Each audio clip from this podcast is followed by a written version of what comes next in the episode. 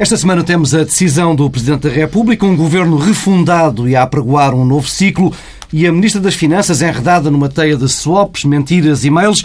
Pedro Dom e Silva, Pedro Marcos Lopes propõem um regresso rápido a um passado recente, a domingo passado, e à comunicação do Presidente da República ao país, hum, com os dados que Cavaco Silva tinha nas mãos naquela altura, ainda sem saber hum, ao certo toda a lista completa da remodelação, das duas remodelações que houve durante a semana, de Ministros e Secretários de Estado. Hum, entende-se a decisão de Cavaco Silva? Pedro Dom e Silva. Entende-se na medida em que Cavaco Silva hum, não tinha outra uh, decisão possível. Uh, Cavaco Silva uh, abriu o jogo excessivamente e deu incentivos, nomeadamente incentivos ao Primeiro-Ministro, para que o Primeiro-Ministro agisse como acabou por agir. Uh, Cavaco Silva disse que não haveria eleições antecipadas, disse-o logo uh, quando fez a primeira declaração, explicou que seria uma coisa uh, muito negativa para o país. Depois, mais tarde, disse que não haveria um governo de iniciativa presidencial, logo só restava a solução que foi uh, tomada. Portanto, não havia nenhum incentivo objetivo para que, nomeadamente, Passos Coelho agisse de outra forma.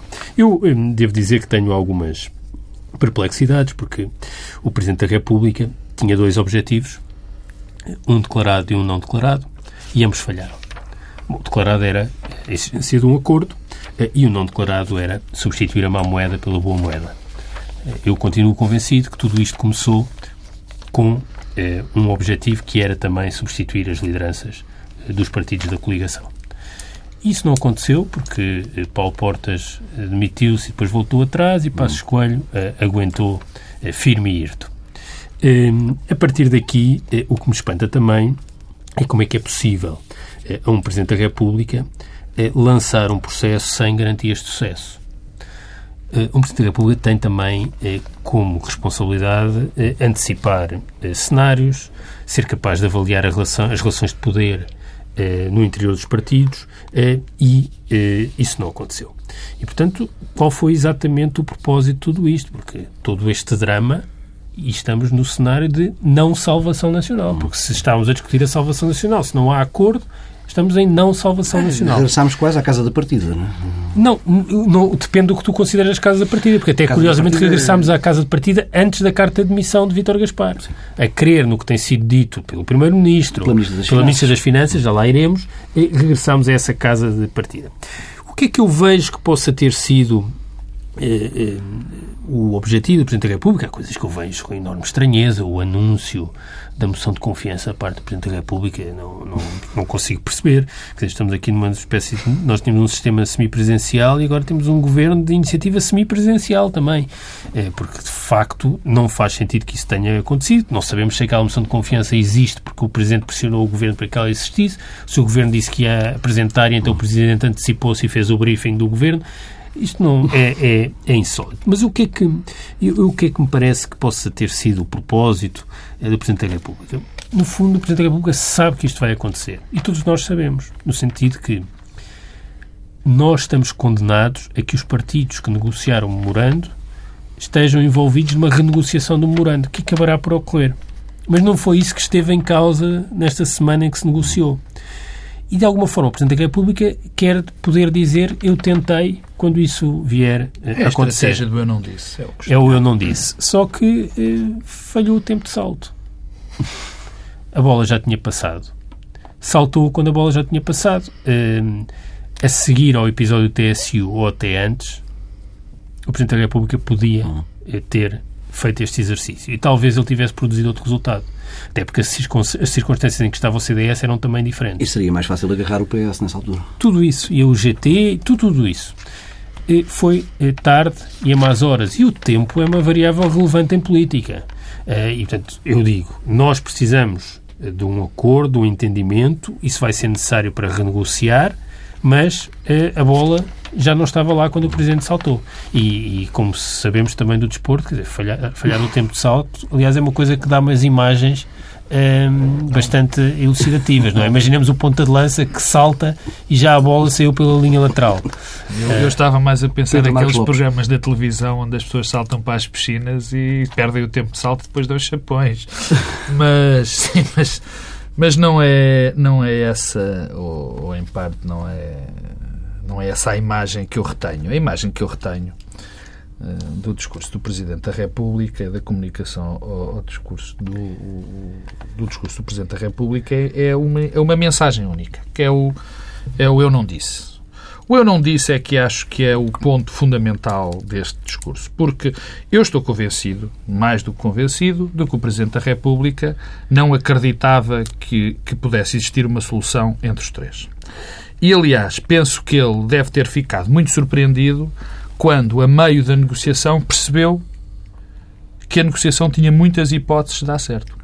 Eu acho que o maior surpreendido eh, durante aquela semana não fomos nós que íamos sabendo mais ou menos as informações e de que os partidos estavam a entender, mas foi sobretudo o Presidente da República. Não, Porque eu não acredito que o Presidente... tinha David Justino sentado à mesa de, não, das negociações. Mais, e é por isso que eu estou a dizer isto, é por isso eu estou a dizer isto... estar bem informado. Eu estou a dizer isto porque eu, quinta-feira, eu penso que o Presidente da República, enfim, não, não é um ator, não é? E quinta-feira, e tu estavas lá, Paulo Tavares, na... Anilhar. com as cagarras, tu estavas lá e viste bem que o Presidente da República disse que tinha muito boas informações de Lisboa. Isto não foi mas, dizer, segunda oh, ou terça. Mas essa quinta-feira em que o Paulo Tavares esteve a assistir ao anilhamento de cagarras. Não sei se chama anilhamento. Foi, foi a mesma quinta-feira em que houve uma moção de censura em que Maria Luísa Albuquerque fez um discurso que inviabilizava okay. qualquer tipo de acordo não. e nessa mesma noite Passos Escolho fez um discurso aberto à comunicação social do Com Conselho um Nacional. aberto ao Presidente da República. Ao Pedro Adão e Silva. Mas, mas o que eu... Isso... Não podia. Ele podia fazer aquilo. E, e, quando eu há pouco ah, falava dos incentivos... Já sabia que, que não ia dar nada. Cavaco Silva já tinha dito à tarde que não ia haver governo de iniciativa presidencial. Já tinha dito antes que não havia claro. eleições. Passos Coelho estava tranquilo quando fazia mas é, Não, não, mas essa é outra questão. Essa é outra questão na minha, na, na, minha perspectiva. Eu quero voltar um bocadinho atrás. O que eu digo é que o Presidente da República, apesar de ter feito um discurso onde dizia que não tinha confiança no, no na solução que Paulo Portas e Passos Coelho tinham encontrado, que havia um problema grave na coligação. Perda Mas, de credibilidade e de confiança ora, gerada pelos acontecimentos. Exatamente. Havia essa perda de confiança. É o, que é que, o que, é que, muda numa semana não, mas para deixa. Não, não, não. Há, uma, há, uma frase, há uma frase que eu não tenho decorada que é uma frase muito, muito, muito infeliz do Presidente da República, onde ele diz que os, que os, que os, que os portugueses irão, eh, enfim, avaliar... Julgar ou avaliar... Julgar sim, a falta se de... Acordo, se não houver acordo. Quer dizer, o que é um... Que foi Mas depois um perigosíssimo... Poupou os partidos na, na declaração de domingo. Já lá vou. Não recrimina. Já lá vou. É bem, a questão que se levanta é que eu estou, estou vou repetir, vocês hoje estão os balambres e estão-me sempre a interromper, que eu estou convencido que o Presidente da República não acreditava que existir, pudesse existir acordo. Não acreditava. Na sexta-feira de manhã, ainda na, na Selvagem Grande, não, mas, que não teve notícias nenhuma. Paulo Tavares, mas eu ainda estou atrás. Eu estou, na altura que ele faz o discurso, eu estou convencido que ele achava que não podia haver que não podia haver acordo. E ele ficou surpreendido pela perspectiva de poder existir um acordo na quinta-feira na sexta. Ele foi apanhado pelos acontecimentos e, obviamente, porque o David Justino. Depois, missão à parte, estou convencido que o acordo não se fez, que o PS queria esse acordo, mas o acordo não se fez, porque Passos Coelho não quis. Quem não quis foi Passos Coelho e faz aquele discurso, ele e Maria Luísa Albuquerque, para evitar que esse acordo fosse, fosse eu, subscrito. Eu, eu julgo que Passos Coelho teve a percepção, aliás, correta, de que um acordo com cedências da parte dele era uma espécie de transição de poder. Claro que sim. Pá, e, claro. e a partir de certa altura tudo eh, o empurrava para que não houvesse que não houvesse e não é porque ele acredita e isso não, não, não lhe pode ser não lhe pode ser criticado ele acredita de facto nesta solução Sim, que existe não havia incentivos mas para deixa... o Partido Socialista assinar o... Havia... não é, isso, é, isso és tu isso és tu que dizes isso és tu que dizes porque se esse acordo teve quase assinado quer algum incentivo deve haver ou, ou então estamos a pensar que está tudo a viver em, em perfeito estado de loucura o que enfim. Bom mas deixa-me voltar a Cavaco. Portanto Cavaco o que queria com isto tudo eu, enfim, acredito no que o Pedro. Acredito na sugestão do Pedro, eh, dele querer decapitar as, as, as, as lideranças. Até como retaliação estas, em relação sim, àquilo que tinha acontecido. De, e, portanto, essas coisas todas, mas no limite. Isto depois, tudo concluído, depois de tudo concluído, e agora vou casar o último discurso de, de, de, Cavaco Silva, onde ele já deixa de recriminar os partidos, onde ele acha que esta solução afinal é boa, quer dizer, de uma semana para a outra, a solução que não tinha credibilidade e confiança passa a ser uma boa solução. Coesão e solidez. Eu sei, eu sei. Os portugueses, os, os portugueses que não deviam tirar as suas conclusões afinal já deviam confiar nos partidos. Portanto, isto mudou tudo. Portanto, o cerne disto tudo é daqui a um ano, ou daqui a seis meses, Ou menos. Ou menos, não sei por sim, porque com estes desenvolvimentos não se sabe. É o Presidente da República dizer eu avisei, eu mandei-vos fazer um acordo. E, francamente, não penso que tenha muito significado uh, uh, o, o facto de nós agora dizermos que ele já devia ter assinado, um, devia, devia ter proposto este acordo ou não porque ele, de facto, nunca esteve interessado em que houvesse um acordo de salvação, de, entre aspas, vou utilizar um termo que eu detesto, de salvação nacional. Não esteve interessado quando Sócrates ganhou as primeiras eleições com maioria relativa e não promoveu esse tal acordo. Não esteve interessado quando foi a história do PEC 4. Não esteve interessado no princípio da legislatura entre PSD e CDS. Não esteve interessado depois da quinta avaliação. Ele nunca esteve interessado de facto. E o que contam são os atos, não são as, as palavras ele nunca teve interessado. Agora, como tem que arranjar uma desculpa para, para daqui a seis meses, fez este número para, para poder dizer eu, eu não, agora, isto vai ser foi, é muito caro. Isto vai ser muito Pedro, caro. Pedro Silva, com aquilo que sabemos agora, no final da semana, já com uma remodelação de ministros, uma remodelação de secretários de Estado, também um texto de uma moção de confiança que há de ser debatida na segunda-feira já eh, conhecido, há garantias de reforço da coesão e da solidez nesta coligação entre PSD e CDS? Não, pelo contrário. Eu julgo que nós vivemos aqui numa ilusão de que os problemas estão resolvidos e não é por empurrarmos os problemas por debaixo do tapete que eles deixam de eh, reemergir. As notícias do fim da crise política são manifestamente exageradas, é isso? São, o que é que aconteceu? Eh, há aqui uma espécie de ganho conjuntural de Passos Coelho, que estava morto há três semanas e continua Primeiro-Ministro. Mas é um ganho conjuntural que não resolve nenhum dos problemas estruturais. Porque um, o, que é que, o que é que aconteceu? Eh, esta crise começou não por nenhuma demência dos protagonistas políticos, mas por causas políticas. E as causas continuam todas lá, que é a avaliação, a quinta avaliação de Troika e depois a forma como ela se manifesta na sétima, os problemas da quinta eh, transferidos para a sétima avaliação, os cortes, os cortes detalhados e, e o Orçamento de Estado para 2014 articulado com a reforma do Estado que eh, estava encarregue Paulo Portas de fazer. Que leva Vítor Gaspar a sair dizendo que aquilo não é Ora, fazível. Eh, esses problemas mantêm-se. Mantêm-se. E eu, aliás, julgo como, se, como um outro problema é que isto é detonado pela carta de Vítor Gaspar e depois tem eh, a crise agudiza-se com a nomeação de Maria Luísa Albuquerque que a seguir leva à admissão de Paulo Portas. No fundo, o problema que leva à admissão de Vítor Gaspar está todo por resolver e o problema que leva à substituição de Gaspar por Maria Luísa Albuquerque continua todo por resolver. Aliás, esse também se agudizou. Esse, curiosamente, tornou-se mais eh, preocupante.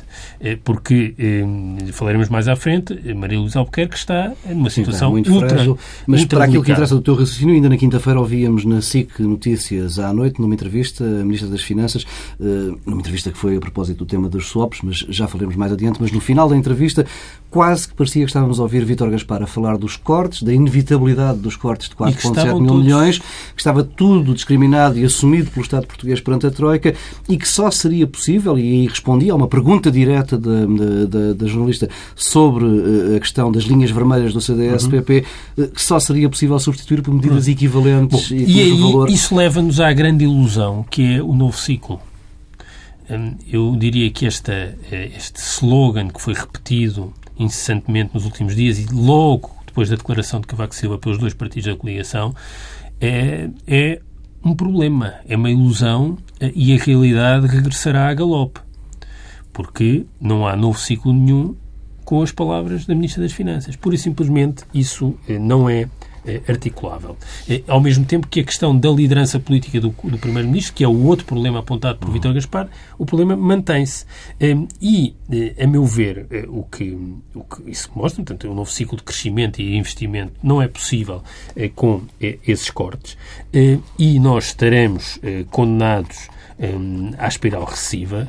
Eu repito, o Banco de Portugal já reviu em baixa as previsões de crescimento da economia para 2014 de 1.1 para 0,3 e essa previsão não incorpora, na verdade, o multiplicador adequado a estas novas medidas de austeridade. Portanto, provavelmente, uma vez refletidas estas novas medidas de austeridade, nós já vamos estar em recessão também em 2014. E isso tem, desde logo, uma consequência. Uma das bandeiras que agora o Governo tem é uma renegociação das metas do déficit para 2014. Coisa que, aliás, Vítor Gaspar, como tu noticiaste na altura, aqui há oito semanas atrás, já tinha negociado essa redução. E eu... Aparentemente, com a crise política, essa negociação terá voltado a estar, a estar a zero, mas eu julgo que isso será conseguido. E é muito positivo.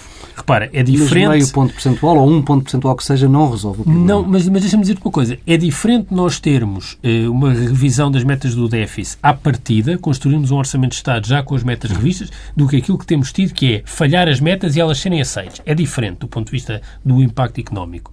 O problema é que eh, a, a mais execução orçamental de 2013 encarregar-se-á de comer essa margem para 2014. O exercício de 2013 será muito mau 2012 para 2014. e, portanto, eh, o esforço para 2014 é maior e a margem já foi. Portanto, não há aí novo ciclo desse lado. Isto é uma ilusão que vai ser frustrada. E, portanto, nós não resolvemos o problema da liderança, porque, aliás, eh, Paulo Portas eh, é de facto Primeiro-Ministro, tem o conteúdo funcional de um Primeiro-Ministro, mas ao mesmo tempo não vai ao Eurogrupo, julgo eu, não vai, não vai ao Conselho Europeu, porque não é formalmente Primeiro-Ministro. Eh, no fundo tem, mas também não tem. Ele está numa situação muito fragilizada, mas há, isso gera um problema de liderança. Não é questão fragilizado na cerimónia de posse. A questão, a questão de fundo, a questão estrutural, a questão que levou à crise está intocável e a questão da Ministra das Finanças agudizou-se. Portanto, isto serve exatamente para quê? Pedro, Pedro Marcos Lopes, é também uma ilusão, como diz, eh, concordas com Pedro Nunes Silva quando ele fala de ilusão nesta questão do novo ciclo? Não, não é tanto ilusão, quer dizer... Uh, uh, Quer dizer, este, a ilusão, este, discurso baseia-se em alguns indicadores não. que, entretanto, apareceram e vão animando esse discurso.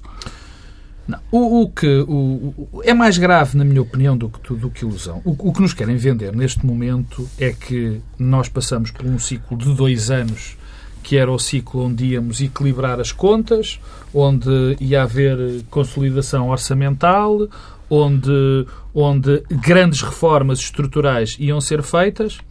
E, portanto, e saíamos desse ciclo e agora entraríamos num ciclo onde ia haver crescimento económico.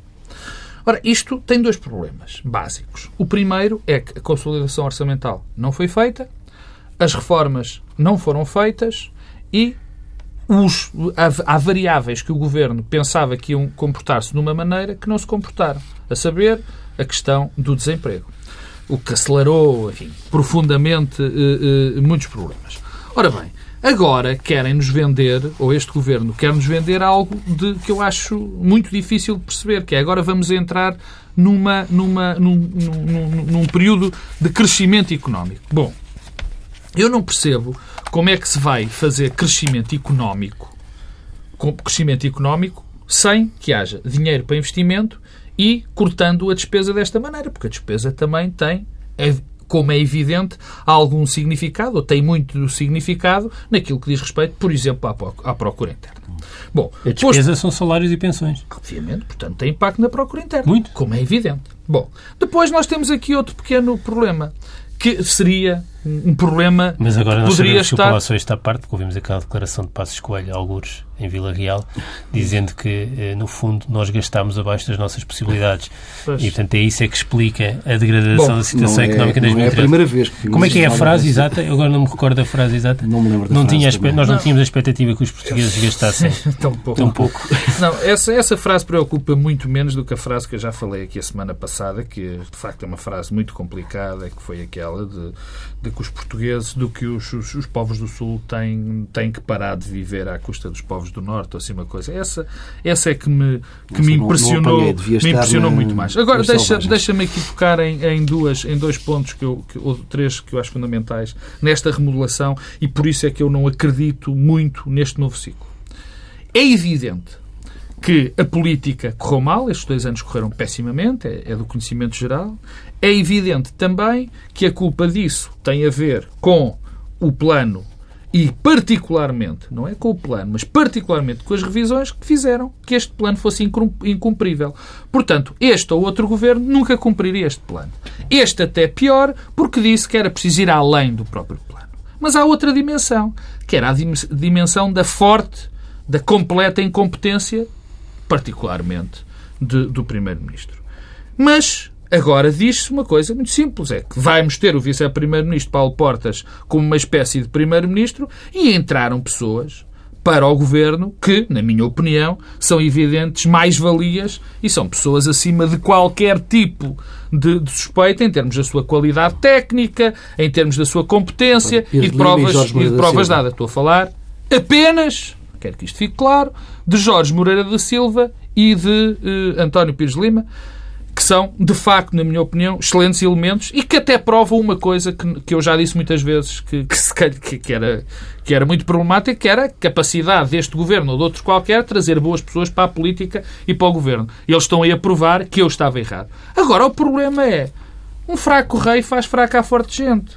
Quer dizer, o grande problema disto, em termos da competência, tem a ver com o Primeiro-Ministro e tem a ver com Paulo Portas. Quer dizer, isto é evidente. Por outro lado, é a questão das políticas e da execução das políticas. Eu não posso esquecer que Jorge Moreira da Silva, por exemplo, era líder de uma coisa chamada Plataforma do Crescimento Sustentável, onde está lá espelhado, para quem quiser ver, quais são as políticas económicas e sociais que Jorge Moreira da Silva defende. Que são basicamente o oposto daquelas que estão a ser levadas a cabo pelo governo. Isto é para dar um pequeno exemplo de, da contradição em termos que vai, que vai existir no governo. É que há alguém, há muita gente no governo, e cada vez mais, e houve um reforço nesse aspecto, nesta remodelação, com uma ideia perfeitamente diferente do que deve ser a governação, do que Passos Coelho e Maria Luísa Albuquerque, que é uma espécie de Vítor Gaspar pré-carta de demissão. Portanto, há aqui este problema que, na minha opinião, é insanável, que não vai resultar. Outra coisa, e, e, e isto é uma questão mais das pessoas, mas o funcionamento dos órgãos, os, os órgãos funcionam com as pessoas, é como diabo quer um Conselho de Ministros funcionar quando vão lá estar uma pessoa, o novo Ministro dos Negócios Estrangeiros, há uma semana e meia mais, dia 7 de julho, disse. Escreveu aquilo que escreveu, não é? Escreve... Não, não, ele falou, disse-o. Disse-o. Portas sofre de hipersensibilidade política e comportamento errático. Ele disse isto do seu colega, agora vice-primeiro-ministro. Mas disse mais. Disse sobre Pedro Passos Coelho que achava difícil que os seus ministros o aceitassem. Isto, portanto, este senhor, Ministro dos Negócios Estrangeiros, vai se sentar no Conselho de Ministros com Paulo Portas e Paulo Portas vai sentar com Maria Luísa Albuquerque por causa de quem se demitiu. Porquê é que se demitiu Paulo Portas? Porque não acreditava que Maria Luísa Albuquerque fosse a pessoa ideal para o novo ciclo que tinha que se abrir. O que tem de resto sido comprovado Bom, pelas declarações de Maria Luísa Albuquerque. da Ministra. Deixa-me pegar nisto porque Pedro eu diria que o problema eh, essencial é das políticas, não é mesmo é dos protagonistas ou até das contradições entre aquilo que dizem, eh, diziam há uma semana e fazem hoje. O problema é mesmo uma contradição que eu diria insuperável eh, naquilo que são as opções estratégicas e que tem eh, um exemplo acabado nas afirmações que Maria Luísa Albuquerque fez na entrevista à SIC, que já tinha feito no Parlamento, no debate da moção de censura e aquilo que sabemos que fazia parte das moções de estratégia ao Congresso do CDS, entretanto adiado não sabemos bem eh, para quando. E o que eu me pergunto é eh, se, quando se fala do novo ciclo, eh, os porta-vozes, os protagonistas eh, da coligação, eu não chego a perceber se nos estão a enganar a nós todos ou se estão a enganar eles próprios. Hum. Não tenho certezas quanto a isso. Mas, sublinhando que o problema essencial é de opções políticas e é aquilo que desencadeou a crise, eh, alguma coisa sobre a remodelação. Eu, eu, começaria por dizer que há coisas que saltam à vista eh, que esta remodelação tem aspectos positivos. Um primeiro é a orgânica. Esta remodelação introduziu racionalidade, eh, contrariou aquele governo enxuto que era um disparate pegado, que teve custos enormes em nome das poupanças. Entretanto, passaram dois anos com essa mas deixa-me dizer, não funcionou. É? Deixa-me só dizer, eh, acho que deve ser sublinhado uma coisa. Eh, a demagogia, o populismo de um impreparado que é candidato a primeiro-ministro e que depois se torna primeiro-ministro, custou-nos muito dinheiro com eh, esse tema da orgânica. O que se passou é uma coisa sem nome e, e pagamos também os custos disso. Mas, dito isto, agora há algum sentido orgânico nesta remodelação.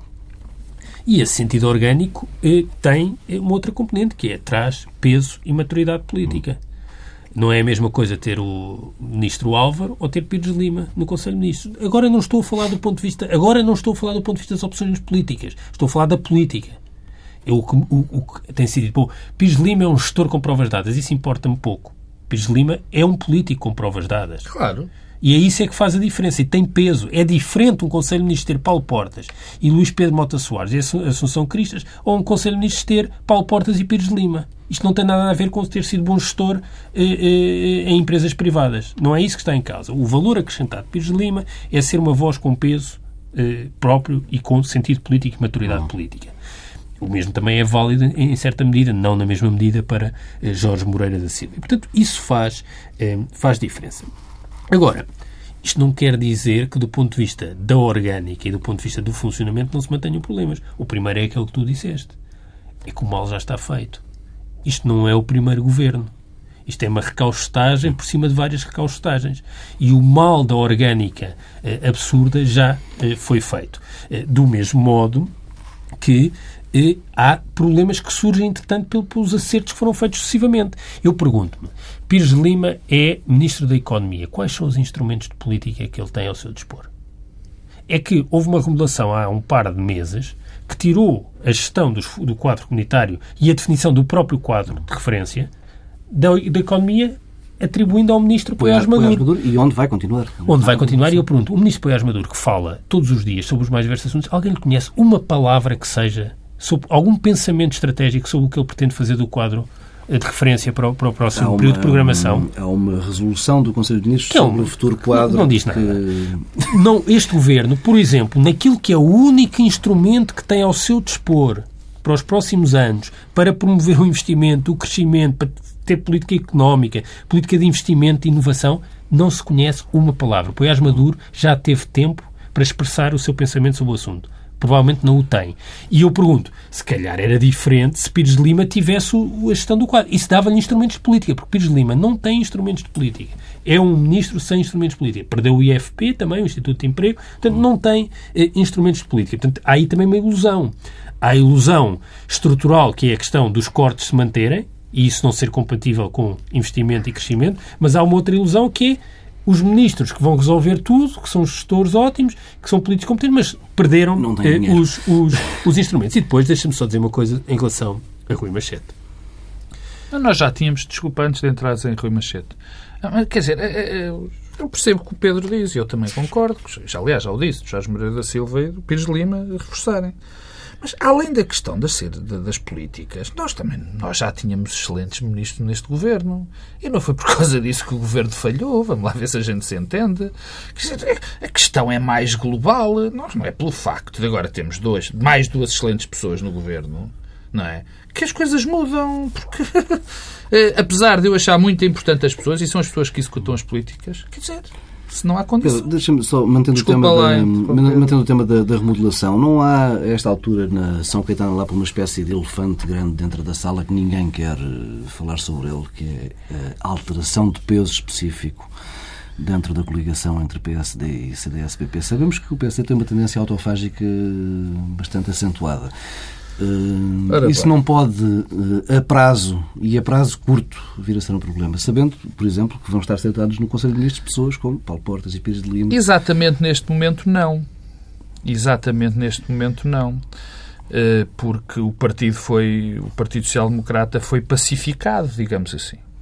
Neste momento, porque o instinto de sobrevivência dos partidos, sobretudo partidos de poder, é muito grande. E eu acho que dentro do Partido Social Democrata as pessoas perceberam muito bem que era ou esta solução ou não havia solução. E, portanto, durante este período, as bases, digamos assim, do Partido Social Democrata vão estar pacificadas. Aliás, curiosamente, numa daquelas suas cambalhotas de 180 graus, a doutora Manela Ferreira Leite, numa semana, disse que o partido jamais aceitaria aquele acordo e quinta-feira passada eu, perplexo, assistia à sua doutora Manela Ferreira Leite a dizer que estava tudo, afinal, tudo bem. Também numa semana tudo muda, bem entendido. Quer dizer, portanto, neste momento para o partido isso não é relevante, porque, estou convencido, porque o instinto de sobrevivência manda que se aceitasse esta, esta, esta, esta solução. Agora, dentro de pouco tempo, provavelmente será um problema.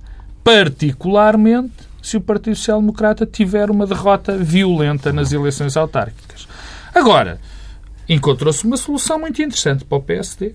De facto, o PSD neste momento tem um presidente que já não é o, que já não é o primeiro-ministro. Isto para mim é factual. Estás a falar de Marco António Costa. Claro. Bom, hum, repara, o, o, que obstáculos é que Passos Coelho tinha para continuar eh, primeiro-ministro até aqui? Tinha o Presidente da República e o CDS e o Tribunal Constitucional. Eram os três pontos de veto. Eram os três eh, fatores que podem precipitar eh, o fim eh, de Passos Coelho como Primeiro-Ministro. Presidente da República e CDS deixaram de ser eh, um obstáculo. Só o Tribunal Constitucional. O que significa que a questão do poder e da correlação de forças deixou de se colocar. Porque a prioridade é estar no poder. Uhum. E se for preciso ceder tudo para continuar no poder, cede-se tudo. E o que, estas semanas, o que estas semanas nos mostraram é isso mesmo. O que é que nós tivemos? Tivemos o pavor dos aparelhos partidários, pavor de perderem o poder. A experiência Santana Lopes, a experiência Santana Lopes é o fim de Santana Lopes. Ainda está muito viva. Está não? muito viva. Aquela ideia de que vamos eh, deixar cair este Primeiro-Ministro e alinhar eh, na, na, crítica ao Primeiro-Ministro não se repetirá, porque a seguir veio outro partido, veio José Sócrates e o PS. E, portanto, as máquinas e os aparelhos percebem que é preferível cerrar fileiras em torno eh, de um líder falhado e desautorizado pelo Presidente da República, Passos Coelho, e eh, vergar um que se quis demitir, Paulo Portas, do que permitir uma saída do poder. E, portanto, a questão da correlação de forças não é, é muito importante. Pouco importa. Passos Coelho não seria Primeiro-Ministro hoje, quando estamos aqui a falar, se não tivesse cedido tudo. E cederia tudo. Estava sempre disponível para ceder tudo. Porque isso era a garantia de que continuava. Agora, deixas-me ainda falar de Rui Machete e Maria Luísa Albuquerque. Porque, quer dizer, a remodelação não, tem... Temos mesmo que ir a Maria Luísa Albuquerque. Mas então eu falo de Rui Machete e introduzo Maria Luísa Albuquerque ainda antes das swaps e depois falamos das swaps. Bom, Rui Machete, eu devo dizer que eh, o caso BPN é provavelmente o escândalo, o maior escândalo uh, que aconteceu em democracia e aquele que nos custou mais dinheiro a nós todos.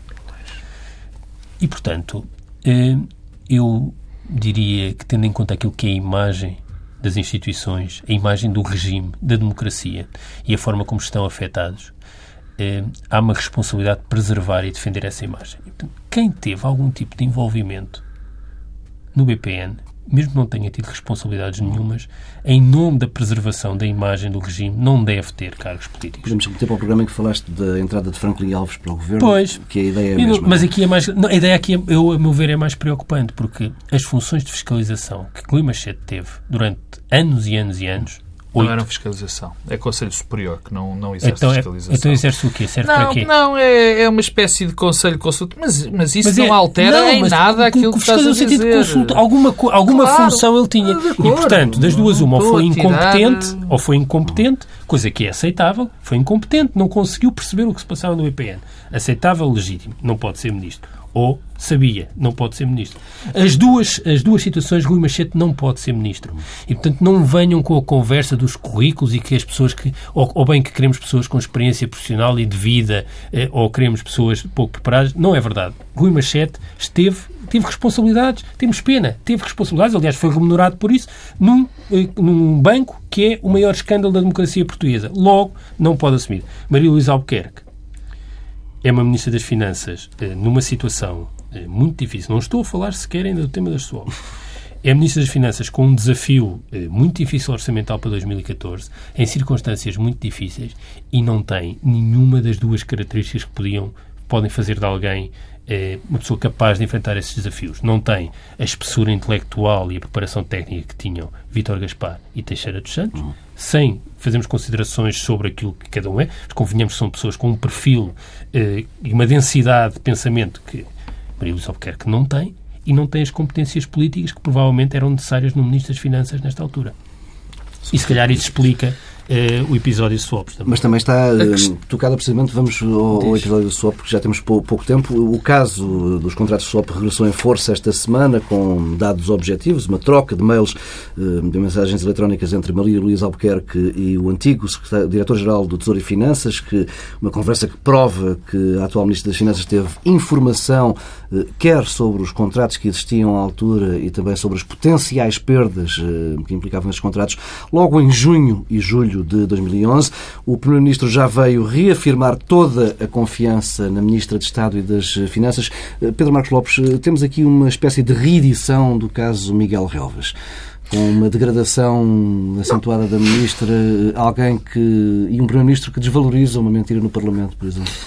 Uma comissão de inquérito. Apetece, apetece dizer que, de facto, não é surpreendente o, o primeiro-ministro proteger alguém que, na minha opinião, está visivelmente a mentir, que é para não dizer a dizer uma não-verdade, como agora está na moda.